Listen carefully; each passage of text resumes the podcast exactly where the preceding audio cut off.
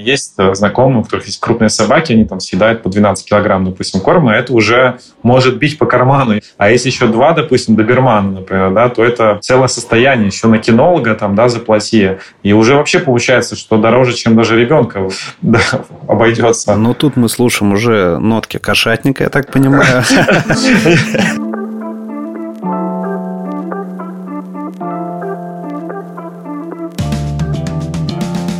Сделано. Предприимчивый подкаст о людях, бизнесе и технологиях. С вами мы, ведущие третьего сезона. Андрей Мякин, директор по продажам компании СДЭК. И Виолетта Минина, эксперт по электронной коммерции и основатель магазина детских товаров jennerkids.ru. Мы приглашаем предпринимателей, топ-менеджеров на открытый диалог, чтобы узнать об их опыте и увидеть бизнес изнутри. Если вы еще не подписались на наш подкаст, то рекомендую это сделать прямо сейчас, чтобы первыми узнавать о выходе следующих эпизодов в новом третьем сезоне. Напоминаю, что этот подкаст создан агентством SIS Group при поддержке международной логистической компании СДЭК.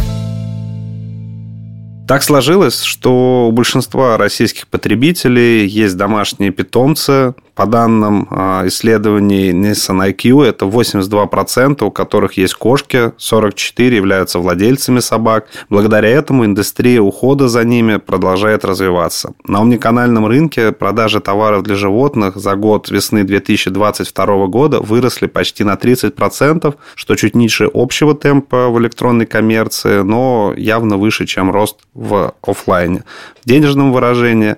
Но потом динамика замедлилась. Нужно время время, чтобы израсходовать запасы. По замерам инфолайна в 2022 году ведущими игроками рынка кормов для кошек и собак все еще оставались компании Nestle и Mars с долей рынка более 77%. Андрей, я тебе могу сказать, что у меня две кошки, собака и хомячок, и я четко понимаю, почему замедлились продажи кормов, потому что мы все закупились, когда была легкая паника. А сейчас рынок товаров для животных, как и другие э, сегменты, перестраивается с новыми условиями условиями. Покупатель становится более рациональным, действительно отслеживаем акции, ассортимент перестраивается, перекраивается, появляется много СТМ, и растет внимание к клиентскому опыту, и значимость сервисной составляющей растет. О том, как это влияет на бизнес, качественно и количественно, поговорим с нашим сегодняшним гостем. Сергей Иванов, директор по маркетингу интернет-магазина Pet Shop. Сергей, добрый день. Добрый день. Расскажи, пожалуйста, о своем опыте в электронной коммерции. В электронной коммерции я с 2013 года. Как правило, это были магазины электроники, но вот уже более двух лет я работаю в пэтшопе на позиции директора по маркетингу.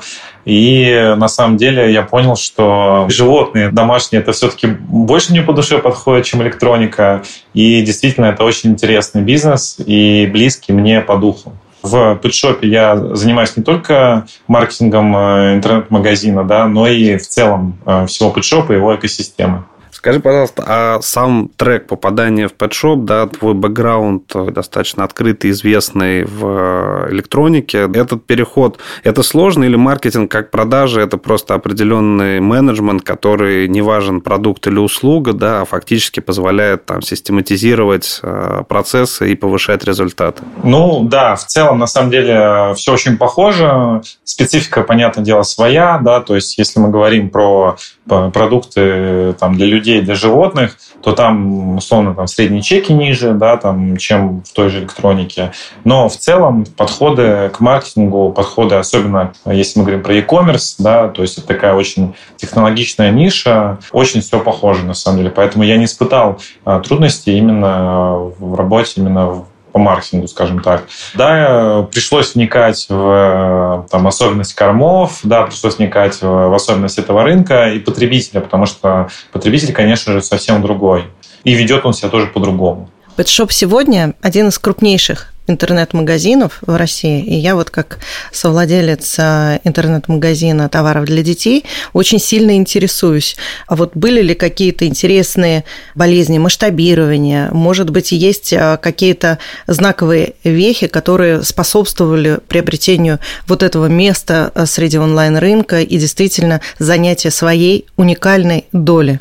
Я относительно недавно в компании работаю, там чуть более двух лет, но, естественно, компания, она проходила такие вехи из маленькой компании в очень большую.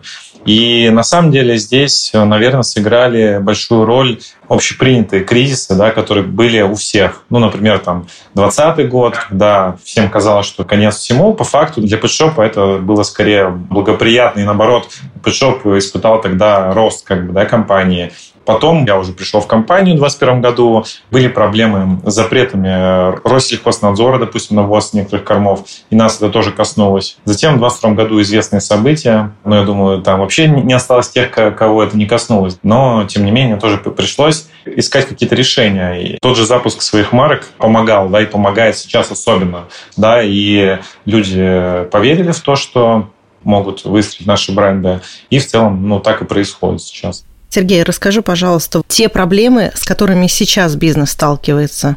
Есть что-то такое интересное, и с чем компания столкнулась впервые? Как раз вот вы упомянули о том, что люди основательно закупились продукцией, затем пошел такой некий спад, Плюс, конечно же, не может э, сыграть роль падения покупательской способности, да, и э, отъезд части людей, например. Это как раз именно те люди, которые заказывают корм интернете и покупают корм выше среднего уровня. Естественно, как бы как и все, там, мы испытываем там, давление маркетплейсов, например. Мы с ними сотрудничаем и в то же время испытываем давление конкурентное. Также мы испытываем дефицит кадров. Хотя, казалось бы, кризис-кризис, да, но при этом даже персонал тяжело найти. Но в целом нет нерешаемых задач. Мы работаем и боремся за предоставление лучшего сервиса на рынке в любом случае. Расскажи, пожалуйста, помимо отъезда целевой аудитории, что произошло с конкуренцией на рынке? Как сейчас э, выглядят участники и поменялся ли их э, состав за последние два года? Да, тут сильные изменения на самом деле произошли. И в первую очередь они связаны с маркетплейсами, которые нарастили очень сильно долю. То есть мы конкурентов по ЗОО, мы даже их как за конкурентов не считаем, мы как будто бы делаем какое-то общее дело на самом деле. И у них свой клиент, у нас свой клиент, мы все равно немножко отличаемся по позиционированию, по ассортименту, но в то же время здесь, конечно, за последние два года, прям вот если говорить про радикальные изменения, то это маркетплейсы которые активно пошли в зоонишу и э, там работают. И надо признать, как бы во многом успешно работают на самом деле. Ну, тогда мой фирменный вопрос. Скажи, пожалуйста, маркетплейсы – это добро или зло? Что лучше, большой трафик, низкая маржа, а, отсутствие там своего маркетинга и передача все на маркетплейсы, либо поиск какого-то баланса между social sales, own site, marketplace? Как ты видишь стратегию правильную на рынке зоотоваров? Я считаю, что нужно развивать, конечно, свой интернет-магазин, но э, игнорировать маркетплейсы тоже нельзя. То есть это как дополнительный источник э, продаж, дополнительный источник места, где от, от, твоих брендов могут узнать, например. Скажи, пожалуйста, нужно ли как-то распределять SKU э, по каналам или в каждый канал просто пропорционально одно и то же вкладываем? Да все, в принципе, плюс-минус одинаково. Единственное, что в маркетплейсах Понятно, нужно смотреть по маржинальности. То есть там, если маржинальность э, не позволяет, то, конечно же, это не надо продавать на маркетплейсах, иначе это получается ну, бизнес ради бизнеса. А, и, естественно, продвигать в первую очередь на маркетплейсы какие-то маржинальные позиции действительно хороший совет, да, ну а как эти маржинальные позиции, в общем-то, вырабатывать? Вы, у вас есть какая-то стратегия, тем более вы запустили СТМ, ну да, все, конечно, не буду скрывать, что наши бренды, они интереснее в этом плане. Там получается выгоднее их продавать на маркетплейсах. И про свои бренды тут, конечно, можно поподробнее рассказать. Мы их не называем, на самом деле, STM. Я даже запретил говорить это слово, потому что STM, как правило, подразумевается, что это товар, который продается как правило, только в самой сети. А у нас это совершенно не так. То есть это бренды, которые делает огромная команда, мы растим силу бренда. Что его как бы отличает от STEM в общепринятом смысле? Он продается как у нас и в интернете, и в рознице, так и в других сетях, магазинах, э, так и на маркетплейсах. То есть нет никакого ограничения, да, где он продается. И в этом плане и даже там маркетинг, подход к маркетингу, да, э, он строится на именно выстраивании отдельного бренда или брендов. У нас есть партнерский завод, а, называется ФАВО, он находится в Петербурге. Приезжайте на экскурсию, кстати. Это эпичное такое сооружение, очень... Когда ты думаешь о слове завод, ты представляешь, что такое нечто такое промышленное. Это, это же супер а, такое чистое, супер современное из 21 века такое сооружение.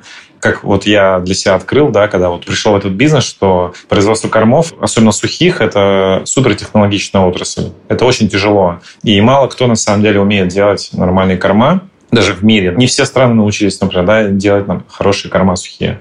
А, и, соответственно, вот э, у нас э, работает над нашими брендами огромная команда, и мы создаем продукт, который конкурирует по качеству с западными брендами, и мы можем дать тот продукт, за который не стыдно, да, то есть я сам, например, ну, у нас, в принципе, все, как бы, мы кормим нашими брендами своих питомцев. Ну, Питер сейчас является каким-то центром современных технологичных решений. У нас э, наш склад СДЭК в Петербурге – это единственный в Европе склад, где роботизированная линия сортировки.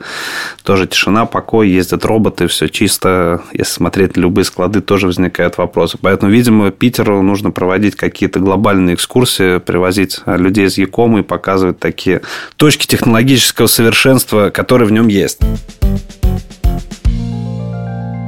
Сергей, смотри, насколько я понимаю, конечно же, не одними кормами ритейлом а, славится Pet У вас есть еще набор бизнесов. Это груминг, выгул, отели, веткабинеты. Расскажи, это просто как некая кросс-история или это реально самостоятельные бизнесы, которые позволяют повышать лояльность и, собственно говоря, зарабатывать? Ну, вообще, наш отель, например, да, он там запись вперед э, уже там на несколько недель. Там в Игуле у нас тоже уже тысячи заказов в месяц относительно продажи именно там сухих кормов. Это все равно меньшая часть бизнеса, но мы это рассматриваем все-таки с точки зрения э, лояльности больше потребителю. Наша задача вообще в целом обеспечить единое окно для владельца домашнего животного. То есть вы написали в Телеграм, по любому вопросу мы вам помогли. У нас сейчас есть бесплатная ветеринарная консультация. И вы можете позвонить, либо написать в Телеграм, и на том конце провода вам ответит не просто оператор колл-центра, а настоящий ветеринарный врач. И более того, я вам скажу так, что у нас стабильно несколько раз в месяц ветврачи по Телеграму и по телефону принимают роды животных. То есть вот человек пишет просто, вот у меня кошка рожает, что мне делать? И вот в Телеграме наш ветврач отвечает, что ему делать. Также у нас вот активно мы работаем с благотворительностью, наш проект Pet Shop Забота. Наверняка вы слышали про мероприятие Pet Shop Days.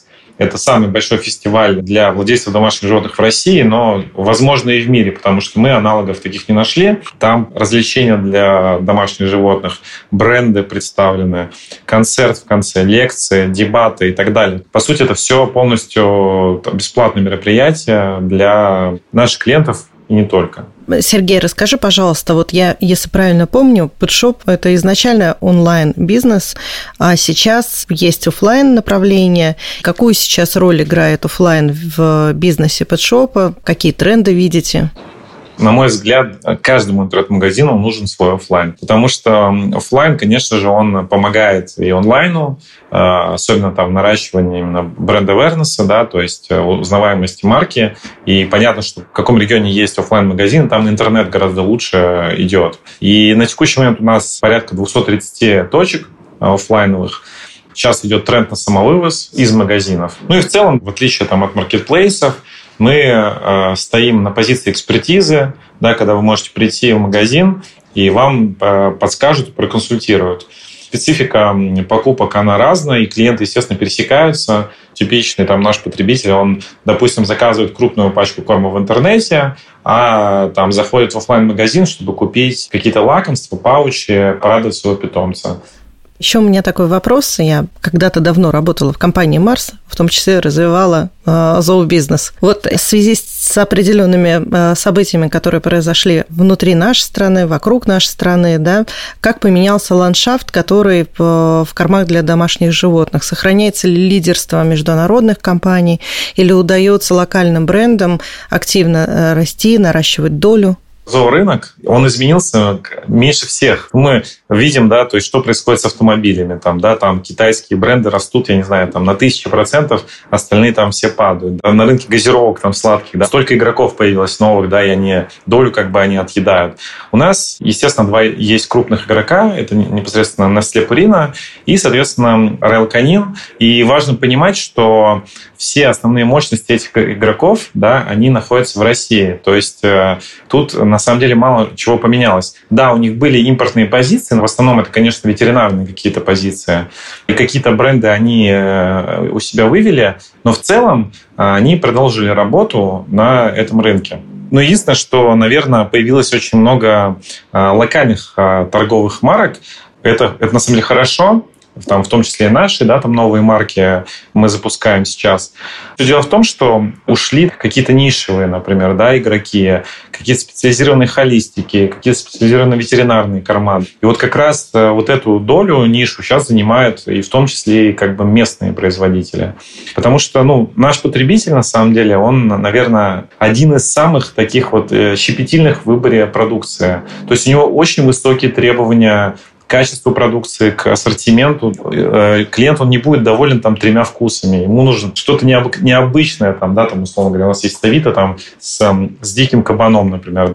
В целом рынок остался консервативным, да, то есть основные игроки, они все-таки и производились в России. Наши бренды на 100% импортозамещенные, то есть они из отечественного сырья, и мы тут даже там все закроется, мы останемся производить продукцию как-то есть ли случаи, когда кто-то приводит в магазин в офлайн померить ошейник собаки? Или все-таки до такого не доходит? Это очень популярная история, как раз вот ошейники, костюмы, домики, вот это все, это чаще продается как раз э, в офлайне, потому что это надо примерять, Сейчас особенно у нас есть э, свои бренды одежды, там уже такой э, высокая мода такая идет, уже коллекции выпускаются, там дизайнеры сидят, и уже люди, опять же, вот там, абы какую там курточку уже не хотят покупать. Сначала отвели на груминг своего питомца, ему там сделали ноготочки, шерсть, а потом э, на примерку одежды непосредственно в магазин Pet И это очень популярная история, на самом деле, у нас, и это, это супер актуально.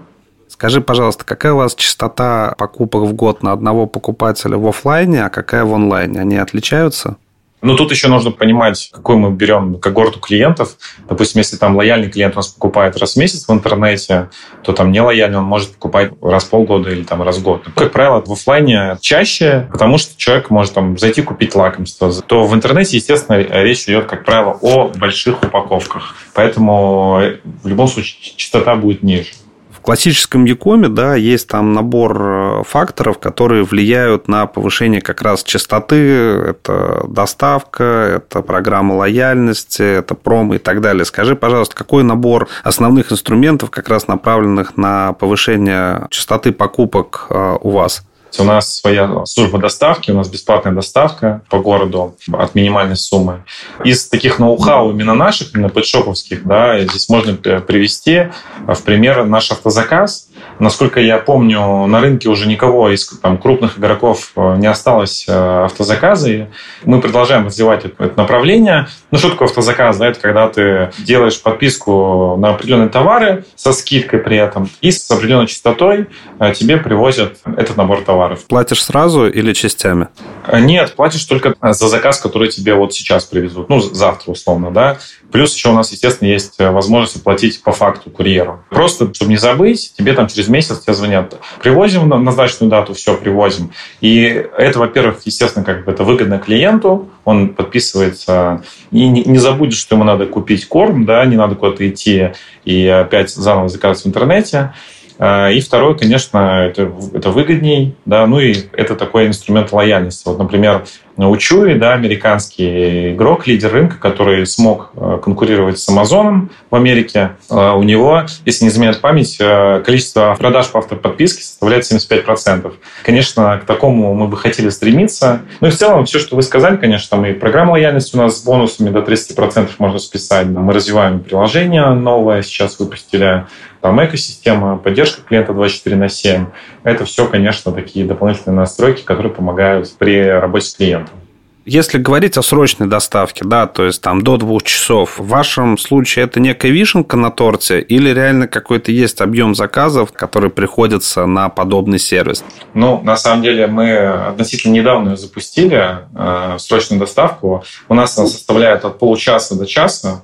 И на текущий момент я, как маркетолог и как потребитель, признаю, что это уже необходимость. Есть срочная доставка маркетплейсов, да, все ее знают. Есть различные сервисы доставки, да, которые там в течение 30 минут привозят тебе, там, ну, понятно, ограниченный ассортимент товаров, как бы, да, но тем не менее. Поэтому сейчас это уже, скажем так, общество требования клиентов, на самом деле. Это просто необходимость жизни, скажем так, и требования современности. Вообще исторически Россия немножко отличается по количеству владельцев кошек и собак по сравнению с европейскими странами. Там, насколько я помню, перекос идет в сторону владельцев собак, у нас в сторону кошек. Скажи, пожалуйста, как это отражается в, конкретно вот в сети Pet Да, то есть Россия – это исторически кошачья страна. По кошкам мы на третьем месте в мире после Китая и США. Но если брать на душу населения, то мы их вообще сильно опережаем. То есть в Китае и США не сильно больше, чем у нас кошек, при этом население, вы сами понимаете, в Китае там в 10 раз, наверное, больше примерно. В США почти в два раза, наверное, больше на текущий момент. Соответственно, это накладывает отпечаток на рынок. Естественно, в штуках кошачьи сухие корма больше продаются, но так как собаки э, кушают больше, они, э, соответственно, компенсируют это объемом. Поэтому, да, э, у нас, конечно, культура кошатников. Я, в принципе, как кошатник этому рад. Поэтому как-то так. А еще мне, знаешь, а, вот вопрос, как у владельца интернет-магазина товаров для детей. Я вот очень согласна с моим коллегой, директором по маркетингу детского мира Андреем Осокиным, что а, в России покупатели чаще экономят на детях, чем на домашних животных. Подскажи, вот вы видите, что у вас это ровно так же происходит, и у вас количество экономных покупателей сильно меньше, чем других сегментов или когорт клиентов? Люди, наверное, сэкономят на всем остальном, кроме детей и животных.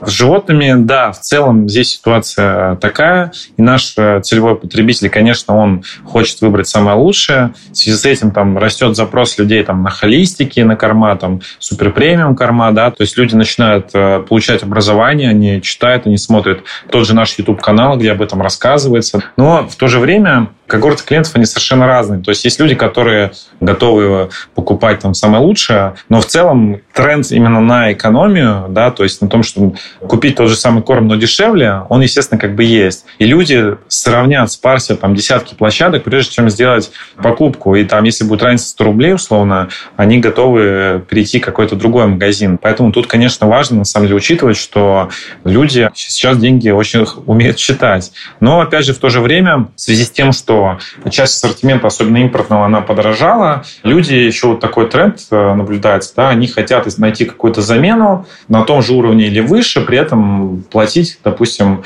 а, меньше. Тут в этом плане, конечно, наши бренды, они играют ключевую роль, потому что, условно, там у нас э, холистик может стоить даже дешевле, чем импортный корм классом ниже, например, да, и, естественно, это его плюс. И люди, люди ищут что-то новое, да, они готовы переключать там питомца на что-то новое, если, конечно, там корм качественный, безопасный и так далее. Ну, я, поскольку не являюсь владельцем домашнего животного, а являюсь владельцем аллергии на всех них, меня всегда поражает ситуация, да, когда в каком-то хорошем супермаркете бабушка туда заходит э, купить исключительно какой-нибудь корм по 500 рублей за пакетик, маленький, одноразовый. Вот, и всегда это ну, непонимание. наверное, целевая аудитория 50 плюс, у которой дети уже разлетелась, и она осталась э, наедине со своими кошками, да, там несоразмерно готова вкладывать бюджет, но все же вот Э, Сергей, такой короткий вопрос. Какая средняя стоимость содержания кошки в Санкт-Петербурге в год? Кот – это такое более экономичное животное, если сравнивать. Я вот недавно считал как раз экономику. В случае, если бы я завел собаку, например, да, или двух котов, например, то, конечно, там условно, если говорить про экономику, даже вот так можем на пальцах посчитать, ну, там, в среднем 2 килограмма корма, там, полторы тысячи рублей, допустим, мы возьмем, это будет уже хороший уровень да, корма. И, соответственно, это, этого хватает, как правило, на месяц. Ну, вот я свой опыт рассказываю примерно такая арифметика. Ну, можно умножать, в принципе, мы получаем 18 тысяч рублей, мы тратим на корм. А, ну, естественно, если хотим побаловать, э, допустим, влажным кормом паучи, это, конечно, удовольствие более дорогое. Ну, там, условно, если мы да, в день один пауч будем давать как, как лакомство, помимо сухого корма. Ну, важно понимать, что основа рациона – это сухой корм, да, а влажный корм, он является... И, соответственно, там еще приплюсовываем, ну, тысячи две-три. Получается, тысяч двадцать плюс, скажем так, э, если говорите, именно качественное питание, а наполнители, как правило, стоят э, недорого. Ну, опять же, зависит от того, насколько вы погружаетесь, да. Можно найти наполнители очень дорогие. Поэтому, да, кота, конечно, дешевле содержать. Но, опять же, повторюсь, да, вы можете купить там корм а, не за 1500 за 2 килограмма, а за 800 рублей, да, и уже экономика в два раза у вас понижается. И, конечно, если мы говорим про собаку, ну, то у меня есть э, знакомые, у которых есть крупные собаки, они там съедают по 12 килограмм, допустим, корма, это уже может бить по карману. А если еще два, допустим, добермана, например, да, то это целое состояние. Еще на кинолога там, да, заплати, раз в неделю позаниматься. И уже вообще получается, что дороже, чем даже ребенка да, обойдется. Но тут мы слушаем уже нотки кошатника, я так понимаю. Не, на самом деле всегда можно найти какие-то варианты. Даже если вы хотите крупную собаку, есть какие-то бридерские мешки, например, да, вот у нас есть бридерские мешки э, Organics, наш, наш тоже бренд, супер по составу, цена тоже супер, э, по цене качеству, наверное, вообще топ. Поэтому тут, э, как говорится, исходить из ваших возможностей, а там нет ничего невозможного. Дело в том, что все зависит от особенностей э, самой породы. Есть выведенные искусственные породы, которые требуют определенного корма. И, и значение имеет и сама гранула, и количество питательных веществ, и насколько аллергенна эта порода. Просто есть ряд пород, в том числе и среди кошек, которые очень аллергенны. И как раз а, разница в корме, она заключается в количестве питательных веществ и в количестве аллергенов. Это будут прямые аллергены, например, мясо или пептиды какие-то. А при прочих равных, вот у меня две кошки и собака, все, конечно, зависит от аппетита, потому что у меня есть одна кошка, она сжирает все. И собачий корм, и кошачий, плюс наполнитель, и это получается достаточно дорого. Но при этом это неимоверное удовольствие от обладания животными дома. Всем рекомендую. Мы так сконцентрировались на кошках и собаках, но на самом деле, наверное, мир домашних питомцев, он гораздо шире. Сергей, расскажи, пожалуйста, есть ли какие-то сейчас тренды на, ну, если не как в 90-е, экзотических, экзотических животных, то, может быть, в целом мы видим активный рост, не знаю, там, хорьков, шиншил, может, попугаев. Хомячков. Я не вижу такого прям повального глобального тренда, условно, грызунов или птиц, да, чтобы заводили. Мне кажется, что в какой степени даже мы прошли этот этап, когда помните, там попугаи были у многих, жили дома. Но, естественно, у нас представлен э, ассортимент для грызунов, для птиц. Ну, здесь мы будем говорить, что вот, там, если говорить, сначала идут кошки, собаки, да, а потом уже идут, наверное, грызуны и птицы, да, и здесь, конечно, это очень малая доля от э, этого рынка, от э, кошек и собак. И в целом, ну, я такого тренда не вижу. Если вы найдете какие-то данные, будет даже интересно, поделитесь. Сергей, а скажи, пожалуйста, а если вот сейчас подумал, какая-то эволюция заводчика, да, я начинаю с хомячков, а дальше хочу себе какого-нибудь сорбернара, да, э, что-нибудь такое есть? Вы как-то мониторите у себя через аналитику, что сегодня он покупает корм для попугаев, да, а через там полтора года уже собачий корм? Такую аналитику, честно признаюсь, не проводили, но знаем, что большая часть из тех, кто держит животных, у них есть и кошка, и собака. Вот это среди наших клиентов таких очень много. Можно их назвать умникатегорийщики. Да, но мы, соответственно, конечно, мы знаем о клиентах, э, какие у них питомцы есть, когда у них день рождения, и, соответственно, коммуницируем по-разному с разными владельцами животных. Сергей, подскажи, пожалуйста, а вот всегда многих бизнесменов волнует вопрос, что дальше? Вот вроде бы вы уже достигли такого статусного места номер один э, среди зоорынка, среди интернет-магазинов. И как дальше развиваться? Какие ниши для себя рассматриваете? Какие задачи для вас являются приоритетными? Ну, конечно, это в развитии э, интернет и офлайн магазинов нет как бы предела совершенству. Там много еще не охвачено, не сделано, много где мы не открыты, да, и так далее, и так далее.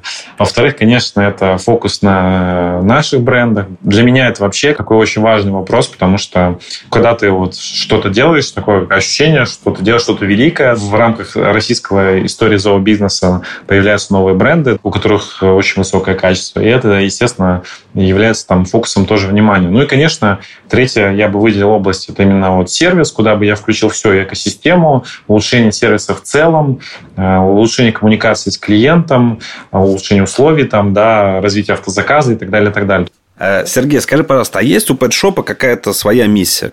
Наша миссия – это чтобы ваши котики и песики не остались голодными. Мы уже и так, в принципе, вырастили самую большую стаю в России. Мы и сами как бы внутри компании да, называем друг друга стая, так и наших хвостиков, точнее, их владельцы хвостиков покупают у нас корм.